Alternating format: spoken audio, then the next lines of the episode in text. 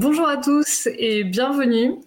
Je suis euh, Nalini Gascon et je le privilège aujourd'hui de vous présenter le deuxième balado d'énergie renouvelable au féminin, une initiative de l'Association québécoise de la production d'énergie renouvelable pour laquelle je suis membre du conseil d'administration. Je travaille aussi au développement de projets de biométhanisation pour euh, le compte de l'entreprise Keridis Bioénergie. Aujourd'hui, j'ai l'honneur de recevoir deux femmes passionnées pour ce balado. C'est avec plaisir que je vous présente Julie Flynn, directrice générale de la filière canadienne de Waga Energy, et Catherine Soriol, directrice développement, production de gaz naturel renouvelable et gaz naturel liquéfié chez Energir. Ensemble, nous allons explorer le monde captivant des bioénergies à travers le prisme de l'expérience de Julie et Catherine. Nous découvrirons ce qui les passionne dans le domaine, leurs motivations, les recommandations à donner aux jeunes femmes qui s'intéressent aux énergies renouvelables et bien plus encore. Merci de vous joindre à nous pour ce voyage au cœur d'énergie renouvelable au féminin. Sans plus attendre, je vais plonger dans le deuxième épisode consacré aux bioénergies.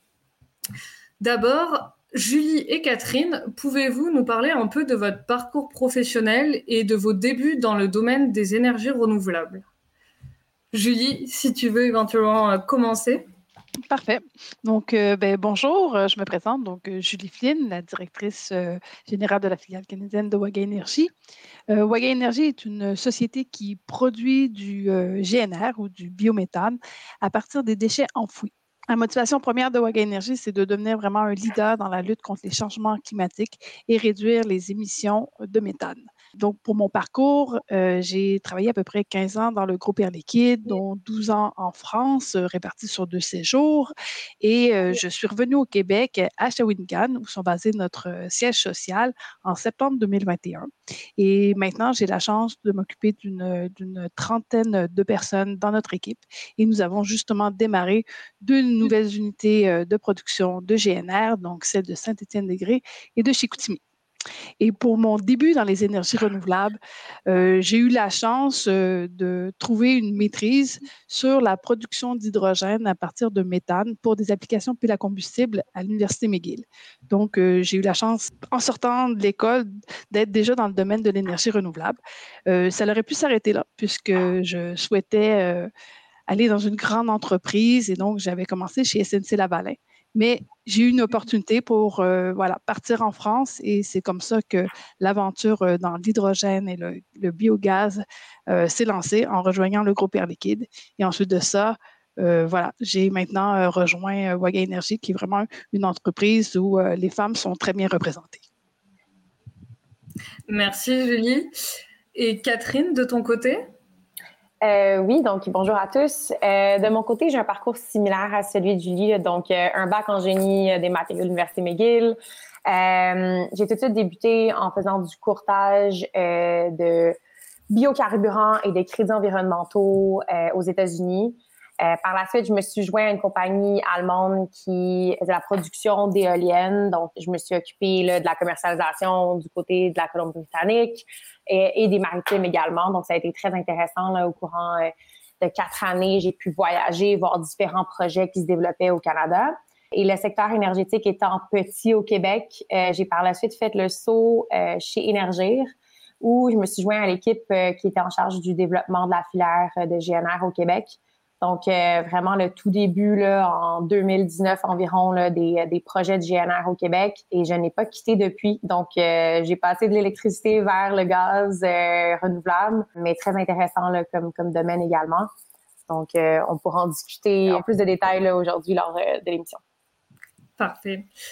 Justement, est-ce que vous pouvez, pour essayer d'un peu mieux situer nos, nos auditeurs, puisque le monde des bioénergies peut parfois être un peu méconnu, euh, est-ce que vous pouvez nous dire quelques mots sur peut-être, par commencer par vos entreprises et quel est leur rôle ou l'impact qu'elles ont euh, au niveau des bioénergies En commençant peut-être par Catherine avec euh, Énergir? Oui, donc Énergir, on est le plus grand distributeur gazier là, au Québec. donc, on a 11 000 km de conduite. On a plus de 9 milliards d'actifs à travers le Québec et également aux États-Unis. Et on est une entreprise qui, qui se doit de distribuer jusqu'à 10% de gaz naturel renouvelable euh, dans notre réseau d'ici 2030. Donc, une réglementation qui est en place avec différents paliers, pourcentages. Euh, mais on, a cette obligation réglementaire-là en 2030 d'atteindre le 10% donc, le côté réglementé là, qui est Énergir, euh, moi je fais partie d'Énergir Développement, donc au côté production GNR, euh, se doit d'aller sécuriser des volumes de GNR autant au Québec qu'à l'extérieur du Québec afin d'atteindre ces cibles réglementaires que, que, je viens de mentionner. Parfait. Et toi, Julie, du côté de Waga Énergie? Donc, ben, au Canada, euh, puis au, Québec, donc, ben, nous, on, vend notre gaz justement à Énergir. et donc, nous, on est vraiment producteurs. Et notre principal focus, c'est vraiment les sites d'enfouissement.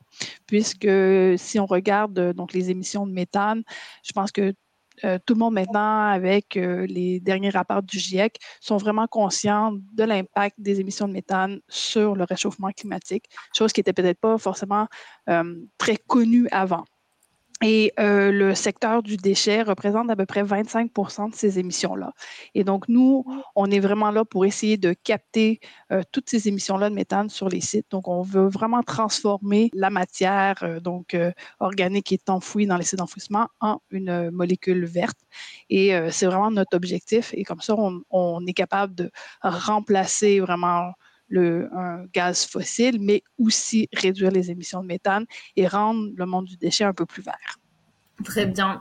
Donc aussi peut-être que je vais j'en profite pour rappeler un peu à nos auditeurs qu'est-ce qu'on entend par gaz naturel renouvelable parce que souvent je me rends compte qu'en discutant avec des, gens qui sont pas forcément de ce milieu, on a du mal à comprendre c'est quoi du gaz naturel renouvelable par rapport à du gaz naturel fossile, par rapport à du gaz de schiste ou d'autres formes de gaz. Donc, euh, je me tente dans une très courte explication, puis Catherine euh, n'hésite pas, euh, comme tu es à énergir, de compléter la réponse aux besoins. Mais donc, le gaz naturel renouvelable, c'est la molécule finale qui est injecté sur les réseaux de gaz, c'est la même que ce qu'on appellerait un gaz naturel conventionnel ou un gaz fossile. C'est simplement, il est renouvelable par rapport à sa production. Donc le gaz naturel est renouvelable, il peut être produit de différentes façons. Julie vient de nous exposer une façon, par exemple, en récupérant le gaz qui est dans les déchets enfouis euh, sur des sites euh, d'enfouissement des décharges. Nous, par exemple, chez Keridis Bioénergie, on produit du gaz naturel renouvelable à partir de la biométhanisation. Donc ça, c'est une technologie qui permet de transformer des euh, matières résiduelles agricoles ou d'industrie agroalimentaire en gaz. Donc là, encore une fois, c'est de la transformation de matières résiduelles en gaz. Donc c'est vraiment la le type de production qui permet de définir un gaz comme renouvelable ou non. Et c'est ensuite ce gaz renouvelable. ce gaz, par contre, va dans le même réseau que euh, le gaz qui circule aujourd'hui euh, dans, les réseaux d'énergie.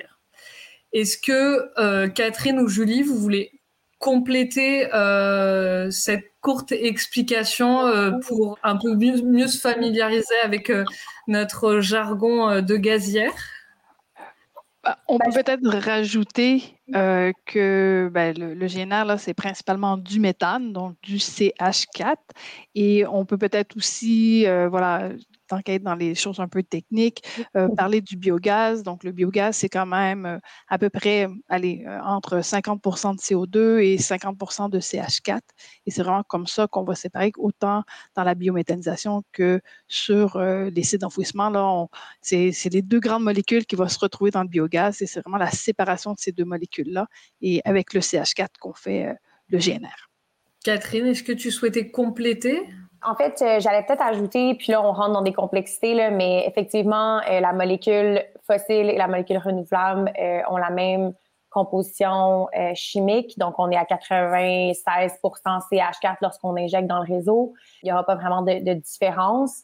Puis là, on ne rentrera pas dans tous les détails, mais il y a d'autres manières de produire également du gaz naturel renouvelable, que ça soit euh, la deuxième génération qui est, qui est de, de source euh, forestière ou la troisième génération qu'on discute également qui est la méthanation, là, donc euh, de convertir une molécule de CO2 avec une molécule euh, d'H2 pour en faire du CH4. Donc, différentes technologies sont en développement. Ici, euh, les entreprises qui sont autour de la table euh, focus principalement sur euh, la première génération qui est les sites d'enfouissement et la biométhanisation comme type de technologie afin de fournir euh, du gaz naturel renouvelable. Et aussi un autre chiffre que moi j'aurais aimé souligner pour nos auditeurs, c'est parce que souvent on peut discours de dire qu'aujourd'hui, euh, au Québec, on produit beaucoup d'électricité verte, on a la chance d'avoir beaucoup de rivières, de l'hydroélectrique. Alors pourquoi s'embêter avec, euh, avec du gaz? Et euh, donc, il y a un chiffre qui est assez parlant. Aujourd'hui, au Québec, on consomme un peu autour de 13% de gaz par rapport à toute l'énergie consommée au Québec. Et on tient à préciser qu'il y a une bonne partie des usages qui ne sont pas électrifiables ou qu'on ne peut pas euh, remplacer le gaz par de l'électricité. Donc c'est pour ça que je pense tous autour de cette table aujourd'hui, on travaille à développer parmi ce 13% de gaz consommé au Québec, essayer de le verdir parce qu'aujourd'hui, il est en grande majorité, euh, ce gaz, c'est du gaz fossile, donc euh, qui euh, pollue puis qui n'aide pas au réchauffement climatique de la Terre.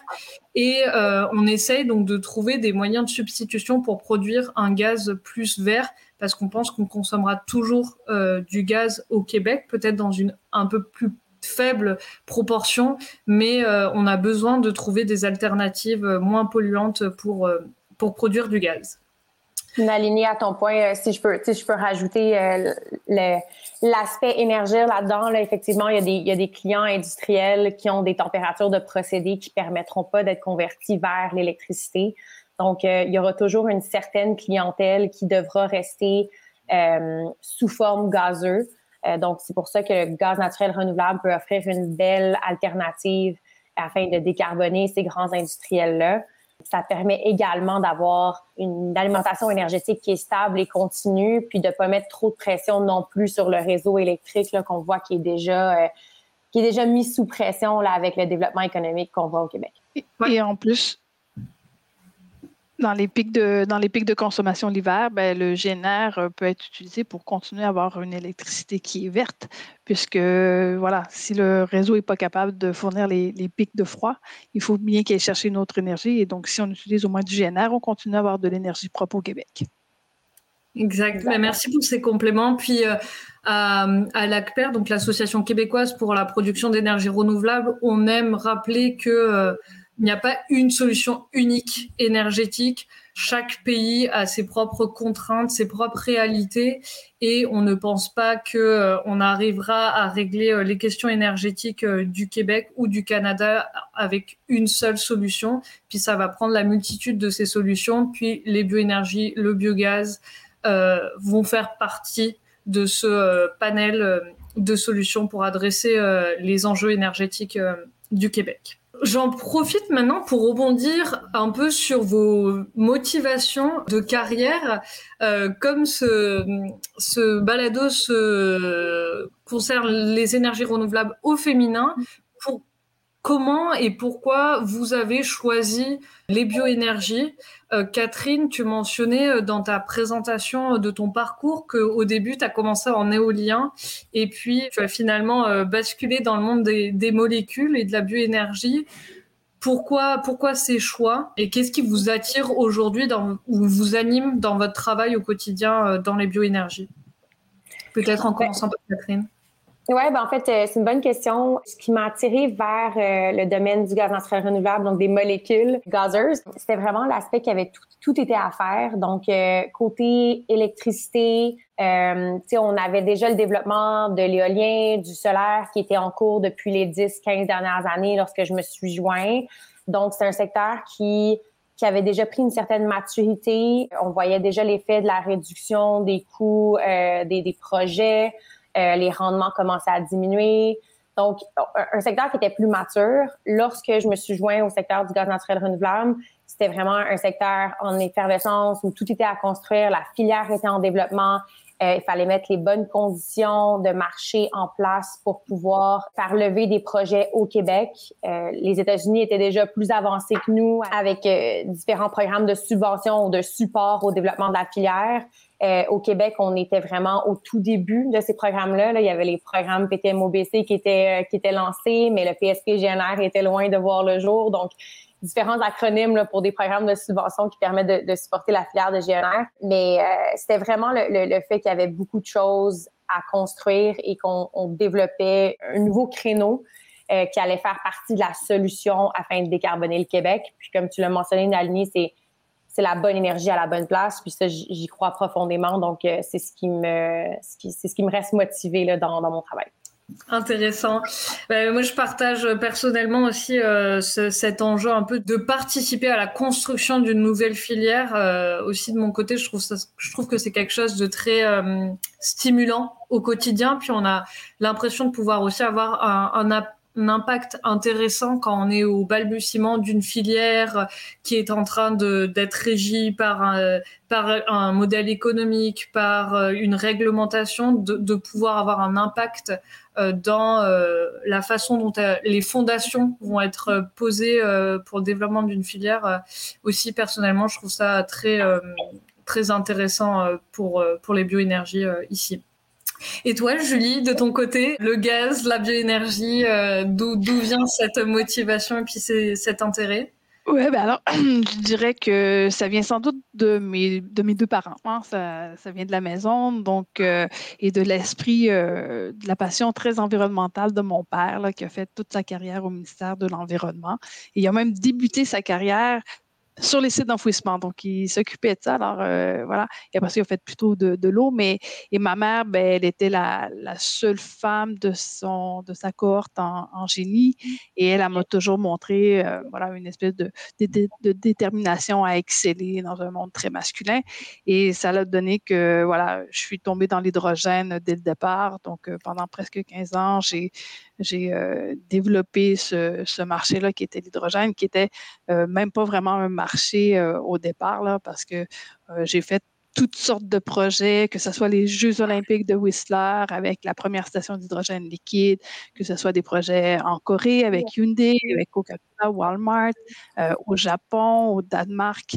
Euh, avec Air Liquide, j'ai eu la chance vraiment de toucher à tout plein de choses et je pense que c'est la même chose dès qu'on commence dans ce milieu-là où tout est à faire, il y a toujours plus de choses à faire et ça, ça, nous, garde passionnés. Et donc, euh, l'hydrogène, euh, le biogaz étaient vraiment les deux molécules euh, sur lesquelles on travaillait aux nouvelles énergies chez Air et on voyait tout le potentiel que le gaz peut avoir pour la décarbonation et que ce soit dans le milieu du transport aussi, parce qu'il ne faut pas oublier que le transport est un gros enjeu euh, au Québec surtout, euh, puisque ça représente euh, presque 50% de nos émissions de GES. Donc, il faut vraiment qu'on travaille aussi sur le transport et le gaz naturel renouvelable peut aussi être un...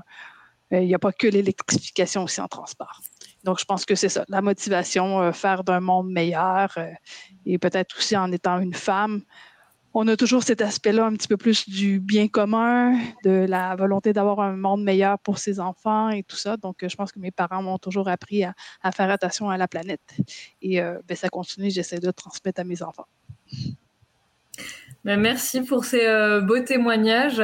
Puis euh, de mon côté, par rapport à mon mon vécu dans le dans ce secteur aussi euh, des bioénergies. Ce que je trouve aussi assez intéressant, c'est euh, c'est qu'on ne travaille pas juste sur les énergies. On travaille dans le cadre de la biométhanisation, on travaille sur la valorisation de nos déchets. Puis euh, moi, quelque chose qui m'a frappé dès, dès, mon plus jeune âge, je dirais, c'est la quantité de déchets qu'on produit sur cette planète puis la quantité de gaspillage qu'on fait de ces déchets, puis j'ai pas l'impression que ça va vraiment en diminuant. Euh, j'ai toujours été animée par trouver une solution pour valoriser ces déchets Puis aujourd'hui, on a nos, ressources euh, naturelles, nos ressources primaires qui, qui diminuent alors qu'on a ces quantités de déchets euh, infinies. Donc, qu'est-ce qu'on peut en faire? Comment on peut les valoriser? Je trouvais ça aussi. Moi, c'est un peu comme ça que je suis arrivée par la porte des déchets vers le gaz. C'est sur la valorisation, traiter nos déchets et puis être un peu au, milieu de des enjeux de déchets, des mondes agricoles, des mondes industriels, euh, et puis de la production d'énergie. Je trouve ça intéressant aussi des projets qui permettent euh, d'apporter des solutions à plusieurs secteurs et pas juste forcément à, un, seul, euh, problème. Donc je, trouve que c'est quelque chose qui, qui peut être intéressant puis motivant et donner du sens à travailler dans, dans ce secteur. Et aussi que c'est très local. Hein. On n'en a pas forcément parlé, mais un des gros avantages des bioénergies, c'est le fait que c'est local. On crée une économie locale avec des déchets locaux, on réinjecte en local. Donc, euh, tout ça, pour moi, c'est quand même assez important parce que c'est la proximité de la consommation. On n'a plus besoin d'importer, l'indépendance, et on essaie vraiment de, produire une énergie qui est quand même euh, très abordable. Euh, donc, pour moi, là, tout ça, les, parce que le défi, je pense euh, à toutes les, jeunes filles qui nous écoutent, le défi du prochain sexe, c'est vraiment la crise climatique. Puis les énergies, ça va être, euh, être l'enjeu pour, pour tout le monde, puisque euh, de ça se découle tout le restant voilà, des, enjeux politiques, économiques sur la planète. Donc, il faut, il faut qu'on travaille tous, tout le monde ensemble. Absolument. Justement, en parlant des jeunes filles euh, qui peut-être nous écoutent euh, aujourd'hui, quelles sont les hum, opportunités que vous voyez depuis votre prisme ou votre fenêtre, puis vos carrières euh, à date? Quelles sont les opportunités puis, et les perspectives que vous voyez ou que vous pouvez partager dans le monde des molécules ou des bioénergies pour des jeunes qui, qui se questionneraient sur se lancer dans ces filières-là? Euh, est-ce que vous avez des opportunités à, partager ou une vision du développement de ces, filières euh, que vous pouvez euh, transmettre? Ben, en fait, si on peut le prendre plus large, là, puis regarder, je pense qu'on prend le chapeau un peu des molécules en général gazeuses. On a parlé du gaz naturel renouvelable. Julie nous a amené la perspective hydrogène également qui pourrait venir solutionner le transport lourd, l'électrification des, des véhicules personnels, je pense qu'on y croit, mais je pense qu'il y a d'autres alternatives pour tout ce qui est transport lourd. Il y a différents euh, types de molécules qui peuvent venir solutionner, aider, faire partie de la combinaison gagnante pour décarboner euh, le Québec, le Canada, bref, euh, pour, pour, faire partie de, la réduction des GS. On a beaucoup parlé du gaz naturel renouvelable, mais il y a également l'hydrogène, l'hydrogène qui a différentes couleurs dépendamment du type de production. Il y a également euh, le gaz naturel liquéfié que, que Nalini a mentionné au début, donc qui permet d'atteindre des réseaux éloignés, d'aller décarboner un peu plus ces, ces réseaux-là parce qu'éventuellement, ça pourrait devenir du gaz naturel liquéfié renouvelable. Il y a, il y a différentes avenues et perspectives qu'on qu'on commence à voir, mais qui vont se développer dans les prochaines dans les prochaines années. Donc, je pense que pour les jeunes femmes qui ont un intérêt à faire partie de ces nouvelles technologies-là, du changement. Il y a vraiment beaucoup de, de, de, différentes avenues qui vont se développer puis qui vont s'ouvrir. Puis, tu sais, j'invite les, les, jeunes femmes qui étudient en sciences ou euh, en génie ou peu importe, puis qui ont un intérêt vers ces, ces domaines-là, à contacter des, des, des, gens qui travaillent dans ces industries-là, puis à faire des entrevues, tu sais, d'introduction informelle, juste de poser des questions, de comprendre à quoi ça pourrait ressembler, ressembler ces, ces différents euh, marchés-là, puis l'évolution de ces marchés-là. Julie, je pense, a été visionnaire à travailler dans, dans l'hydrogène. Il y a peut-être euh, 10 ans de ça, de ce que j'en comprends. Euh, Même plus. J'ai commencé en 2004. moi, en 2004, et après ça, en 2010, on me disait, vous allez voir, dans, dans 5 ans, il va y avoir plein de véhicules hydrogène. Donc, il faut aussi, euh, il faut rappeler qu'il va y avoir euh, de la détermination, euh, un peu de caractère quand même, parce que des fois, on est confronté à des, à des enjeux, à de la lenteur. Euh, il faut, faut rester passionné tout le long, mais tout à fait. C'est très intéressant. Et ben, comme tu dis, euh, Catherine, là, si on regarde, là, on a parlé un peu ça, mais dans une compagnie où on travaille dans les bioénergies, il y a aussi autant du, du juridique, de la comptabilité. Donc, il n'y a pas, dans le fond, uniquement la science ou le génie pour travailler puis être impliqué, parce que ça peut être dans dans, les affaires publiques, ça peut être même aux opérations, euh, ça peut être euh, même à la supply chain. Donc, je pense que n'importe qui qui a un, engouement pour euh, avoir une meilleure planète a, tout le potentiel de venir travailler dans les bioénergies parce que ça nous prend des gens motivés et qui ont une certaine détermination pour affronter les, enjeux de demain. Oui, puis c'est vrai que Julie, quand tu parles de détermination, je pense que c'est vrai qu'on est dans des filières en construction ou en changement, puis c'est assez fréquent de se faire dire non mais de toute façon cette filière n'émergera pas ou euh, on est des rêveurs, donc on et j'imagine que les jeunes aussi prennent des remarques un peu comme ça, puis on peut avoir le sentiment que c'est l'insécurité d'aller dans une filière comme ça. Ce sera pas une job stable sur 20 ans parce que euh, bah, peut-être que dans 5 ans la filière elle va pas décoller. Et en effet, ça prend un peu ses, valeurs puis ses convictions de se dire ben non, moi j'y crois, on va y aller. Puis il y a plein de potentiel de développement euh, là-dedans. Donc euh, je trouve aussi que il faut dépasser peut-être un peu cette peur du début ou de l'inconnu parce que les, une fois qu'on met un pied dedans, comme chacune de nous, nos parcours peuvent le démontrer, dès qu'on met euh, un pied dans, dans ce domaine, euh, je veux dire, l'engrenage est parti. Puis, je pense que c'est pas les opportunités euh, de développement qui, qui, manquent.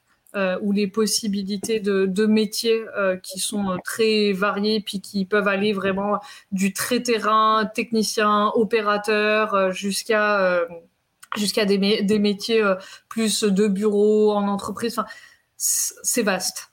Donc, euh, il y en a pour tous les goûts. Et vous voyez, juste pour donner une, statistique, là, donc, euh, nous, chez Waga Canada, puis même Waga Énergie Globale, on a 45% de femmes. Donc, vraiment, tu une, une, belle équité, un, bon, un bel équilibre. Euh, et il y a des femmes justement au poste de direction. Donc, euh, tu sais, il y a, je pense que peut-être un des conseils, ça serait, je pense qu'aujourd'hui, il y a une certaine époque, il y avait peut-être un plafond de verre. Aujourd'hui, je pense qu'il y a plusieurs femmes qui l'ont brisé. Il faut continuer à, euh, voilà, être là et peut-être aller chercher justement un mentor féminin, ça peut vraiment apporter quelque chose. Moi, j'ai eu quelqu'un dans, dans ma carrière qui m'a toujours un peu épaulé de ça, euh, et aussi ma mère, bien sûr. Mais voilà, euh, pour des fois, on a des challenges, on a des solutions, puis on n'a pas toujours la même vision en tant que femme que les hommes. Donc, c'est normal de se confronter, mais il faut toujours penser que, voilà, il n'y a pas de, pour moi, il n'y a aucune différence entre un homme ou une femme, que ce soit dans n'importe quel domaine. On est autant capable d'être en terrain ou euh, voilà en ingénierie ou euh, en vente. Donc, euh, je pense que c'est que à nous à montrer le, chemin et les femmes d'avant l'ont montré et j'espère que les plus jeunes vont voir aussi que ce chemin-là est, tracé et ils ont encore plein de place pour faire d'autres ouvertures.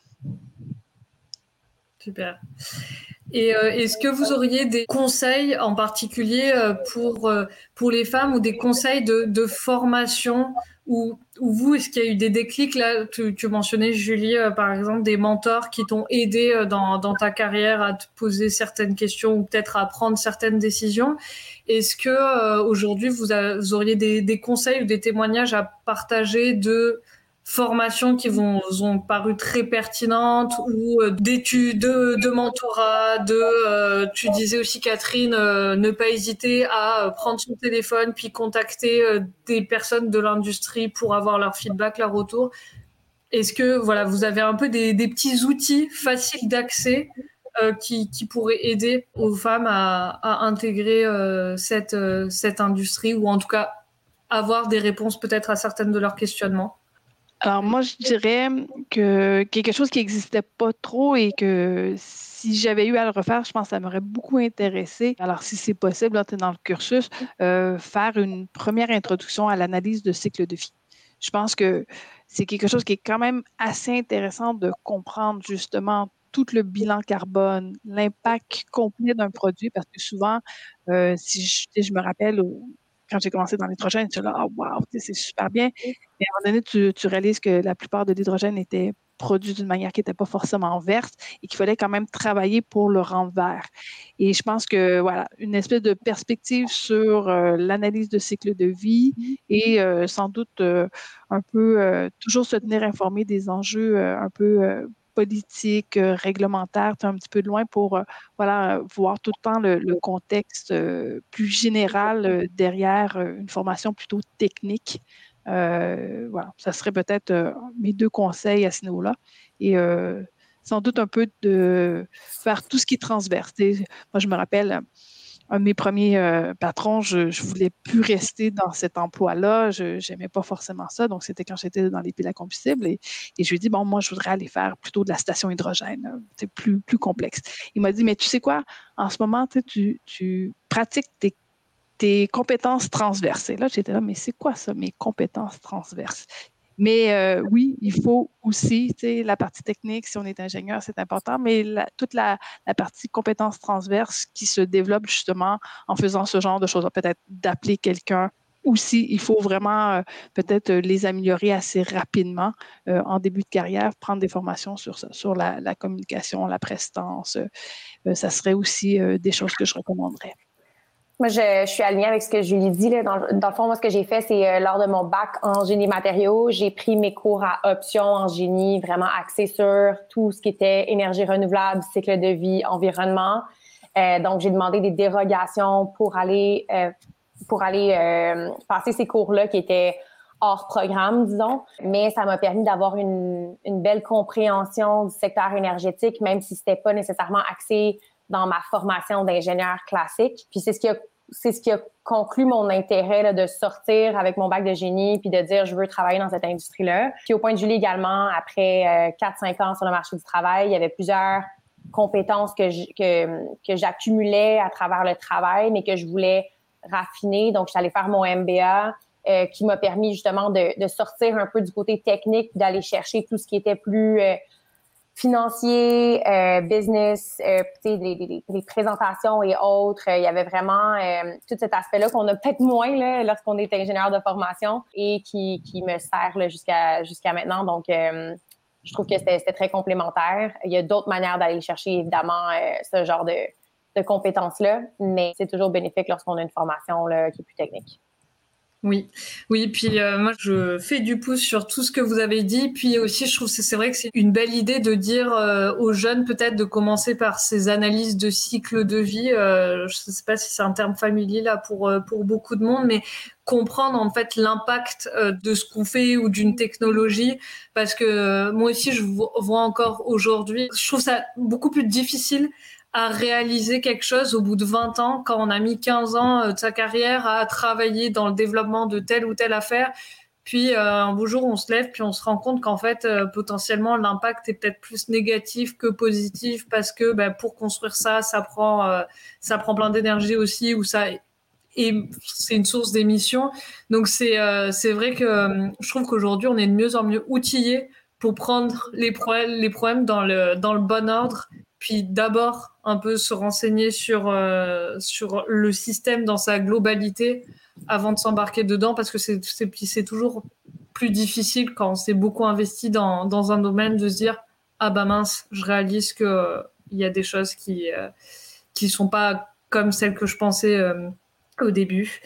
Et puis aussi, l'autre petit point que je voulais ajouter, c'est que je vois qu'aujourd'hui, autour de ce balado, on est trois euh, profils euh, d'ingénieurs, mais je voulais préciser à, nos auditeurs que euh, il n'y a pas que de la place pour les ingénieurs dans, dans ce métier, puis dans, dans ces filières, comme on l'a tous témoigné. Euh, on a besoin vraiment, ce qu'on dit là, toutes ces tâches transverses. Il y a du juridique, il y a du réglementaire, il y a, il y a du financier dans, dans nos projets, il y a, il y a du terrain, il y a, il y a des agriculteurs, il y a des gens qui sont opérateurs. Donc, c'est, c'est vraiment pas... Toute la supply chain. Toute la supply euh, chain. Exactement aussi. Il faut fabriquer hein, toutes ces unités-là, il faut les opérer. Il y a Exactement, il y a des demandes de, de subventions, hein, ça prend du temps, ça aussi. Donc, euh, Exactement, du monde en construction. Mm. Donc peut-être dans l'imaginaire de certains, on peut se dire ah ben non, ça c'est c'est des domaines ou des métiers qui sont réservés aux gens qui ont fait des études de, du des études de génie, etc. Mais non, c'est c'est vraiment accessible à tous. Puis on a besoin aussi, je pense, de cette diversité pour s'enrichir, puis pas tous être du, issus d'une même formation. En tout cas, ça me semble nécessaire dans dans le, développement de nos filières. Euh, je vois que l'heure tourne. Est-ce que peut-être on va, va doucement conclure euh, sur euh, ce balado? Et je voulais savoir si vous auriez peut-être un mot à partager, un mot final à partager à nos auditrices et auditeurs sur les bioénergies, ce podcast, des opportunités dans vos entreprises ou vous des petits, des petits, un petit dernier mot personnel que vous auriez vous souhaiteriez partager? Ben, je, je peux peut-être y aller. Moi, je pense que euh, ce qui a été le fil conducteur un peu aujourd'hui de notre discussion, c'est il y a plusieurs solutions qui vont être complémentaires euh, et nécessaires afin d'atteindre les cibles de réduction de GS. Donc, on, espère qu'on a pu vous exposer un peu l'aspect gaz naturel renouvelable, que vous allez peut-être un peu mieux comprendre euh, les perspectives les avantages de, ce secteur-là dans la décarbonation. Donc, euh, n'hésitez pas. Vous, maintenant, vous connaissez nos noms. Donc, si jamais vous voulez nous poser des questions, on est là également pour ça. Et, et, pour moi, ben, déjà, si vous êtes intéressé euh, par euh, une région, une très belle région qui s'appelle la Mauricie, ben, chez Waga Energy, on est toujours en train de, de recruter des gens, que ce soit pour euh, voilà, différents postes. Donc, ben, n'hésitez pas à venir voir. On ne sait, on sait jamais. Ça pourrait être le, le début d'une nouvelle carrière qui pourrait durer longtemps dans les bioénergies. Et je pense qu'il faut garder notre optimiste. je sais qu'il y a beaucoup de gens qui font un peu d'éco-anxiété, ce genre de choses-là. Euh, des fois, on se pose la question si, euh, voilà, on, devrait prendre l'avion pour voyager, ce genre de choses-là. Mais je pense qu'il faut se dire que les cibles, si on travaille tous ensemble et on choisit bien les bons projets porteurs, que ce soit pour le Québec ou même euh, le Canada, même mondialement, je pense qu'on va pouvoir y arriver. Mais pour ça, ça prend des gens engagés et c'est pour ça qu'on attend des gens comme vous à revenir rejoindre des compagnies comme nous. Ben, merci euh, pour ces, euh, pour ces mots euh, motivants. Puis moi aussi, je partage ce constat, Julie, de, de rester optimiste puis positif dans, dans nos filières parce qu'en effet, quand on, on, ouvre le journal aujourd'hui, c'est, ça peut être un peu effrayant. Les montagnes sont très très grandes à, à, à gravir, mais aussi le fait d'être dans l'action ça nous aide plutôt que d'être dans l'observation. Donc, euh, je trouve qu'il y, a plein de beaux métiers euh, qui s'offrent à nous aujourd'hui pour être euh, dans l'action vers ce, monde meilleur. Donc, c'est c'est une belle belle opportunité pour réduire nos, nos éco-anxiétés, comme comme tu disais, Julie. Je pense qu'avec ça, on va conclure euh, le balado. Merci encore euh, à tous de nous avoir, tous et toutes de nous avoir euh, écoutés. Puis, je pense qu'il va y avoir une autre, d'autres balados sur les énergies renouvelables au féminin. Donc, on espère vous voir nombreux, pour, nombreux et nombreuses pour, pour ces balados. Merci à tous. Merci. Merci.